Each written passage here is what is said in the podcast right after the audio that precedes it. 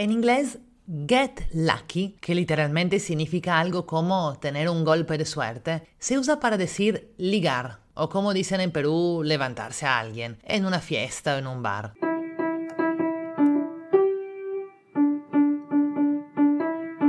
No sé si han escuchado alguna vez esta canción que dice I'm up all night to get lucky. Bueno, no sé si se entendió por mi performance. Una de Daft Punk. Pero el punto es que la canción dice I'm up all night to get lucky. O sea, me quedo despierto toda la noche para levantar. Me parece súper interesante que los anglófonos usen la frase ayer tuve suerte para decir ayer levanté o ayer me tiré a alguien. Y en verdad, aunque en italiano no se diga así, yo también siempre asocié mis fracasos en el levante a la mala suerte. Pero es suerte. ¿Qué es la suerte? En este episodio les contaré de un experimento científico que intenta contestar esta pregunta. Yo soy Sota, me dicen Iso, italiana en Lima, y este es ¿Y tú qué opinas? Podcast de historias y preguntas. En cada episodio les cuento una anécdota de historia, psicología o ciencias y les hago una pregunta. Entonces, estaba reflexionando sobre mi mala suerte en el levante o en el ligue, o como lo llaman ustedes en italiano se dice rimorchio si les interesa. El punto es que me vino a la mente un estudio sobre la suerte que les quiero contar porque según yo tiene que ver con eso. Entonces, se trata de un experimento que llevó a cabo en Inglaterra Richard Wiseman, profesor de psicología y divulgador científico. Su objetivo era examinar por qué algunas personas son muy suertudas y otras para nada. Lo que hizo fue publicar un anuncio pidiendo que las personas que se consideraban extremadamente afortunadas o extremadamente desafortunadas lo contactaran. Se contactaron aproximadamente 400 personas, a quienes él con sus colegas les hizo varias pruebas. Una de las más interesantes fue esta. Los científicos daban a los participantes un periódico. Todavía había periódicos de papel en aquel entonces. Y les pedían contar todas las fotos del periódico. Solo que no se trataba de un periódico normal, era algo impreso para la ocasión, que parecía normal, un periódico de noticias, pero media página en el centro estaba ocupada por un anuncio grandazo que decía, deja de contar las fotos, dile al investigador que has visto esto y ganarás 250 dólares. Wiseman les dio el mismo periódico a los afortunados, o sea, a los que se definían afortunados y a los desafortunados. Bueno, adivinen, ¿qué pasó?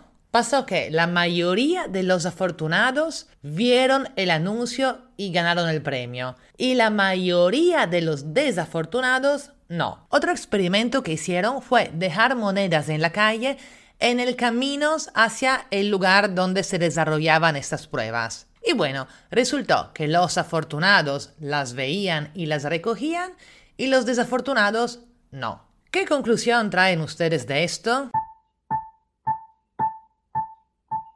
Bueno, yo les cuento la conclusión que trajeron los científicos. Según ellos, los que se consideran súper afortunados son muy hábiles para notar oportunidades fortuitas. O sea, como saben que son muy suertudos, están alerta para el siguiente golpe de suerte. Así que de alguna forma ambos grupos, porque a los desafortunados le pasa lo opuesto, ambos grupos crean profecías autocumplidas.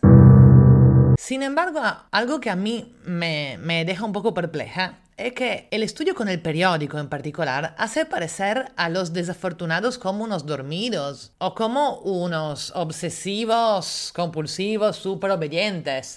Los científicos les dicen cuenten las fotos y ellos por enfocarse en contar las fotos no ven el premio. O sea, no se merecen ninguna simpatía.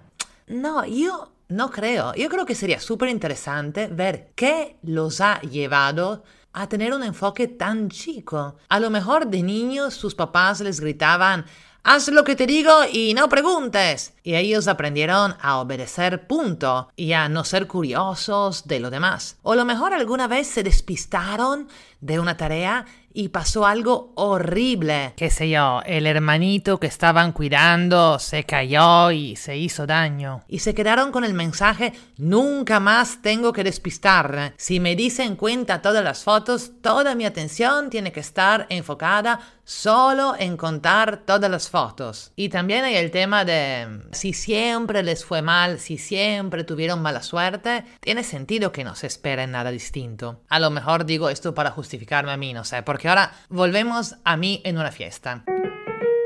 Entonces, estamos de acuerdo que los que levantan a cada fiesta saben reconocer las oportunidades. Llegan, se miran alrededor, reconocen al toque a alguien que los está mirando con interés o sea, ven inmediatamente el equivalente humano del anuncio que les regala 250 dólares. Y si se equivocan de persona y eso no era, next, siguen mirando. Porque eso también reconocieron esos científicos en otras pruebas. Los afortunados, como se sienten tales, no se dejan tumbar por los imprevistos, porque creen que igual tendrán suerte al final. En vez, imaginémonos que llego yo a una fiesta. Punto 1, no me miro alrededor. No sé por qué, me olvido de mirar.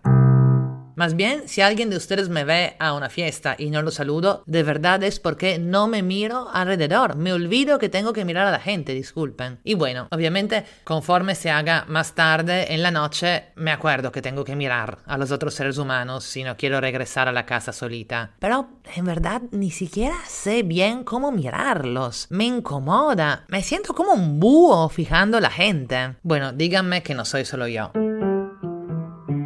En mi caso, creo que sí es una profecía autocumplida. O sea, como de niña y adolescente, como muchísimas personas, he sido buleada muchísimo y siempre considerada fea. Aún después de tantos años, simplemente no me viene a la mente que si me miro alrededor, mi mirada podría cruzarse con la de algún churro que me esté mirando. En verdad, creo que tantos años después, todavía asumo que si me miro alrededor y chicos me están mirando, es para reírse de mí. Ojo, no es algo que yo pienso activamente, creo que es algo que se queda en el subconsciente de cada uno, como es algo que estos super afortunados o desafortunados tienen en su subconsciente. Total, la fiesta se divide entre los afortunados, reconociéndose y ligando entre ellos y los desafortunados bailando solos borrachos, porque no se dan cuenta de las oportunidades. Y bueno, un grande clásico mío es el regreso a casa sentado delante en el taxi compartido con amigos fortunados quienes se besan ruidosamente en los asientos atrás. Y el taxista mirándome con cara de... ¿Y tú nada, no? Pobrecita.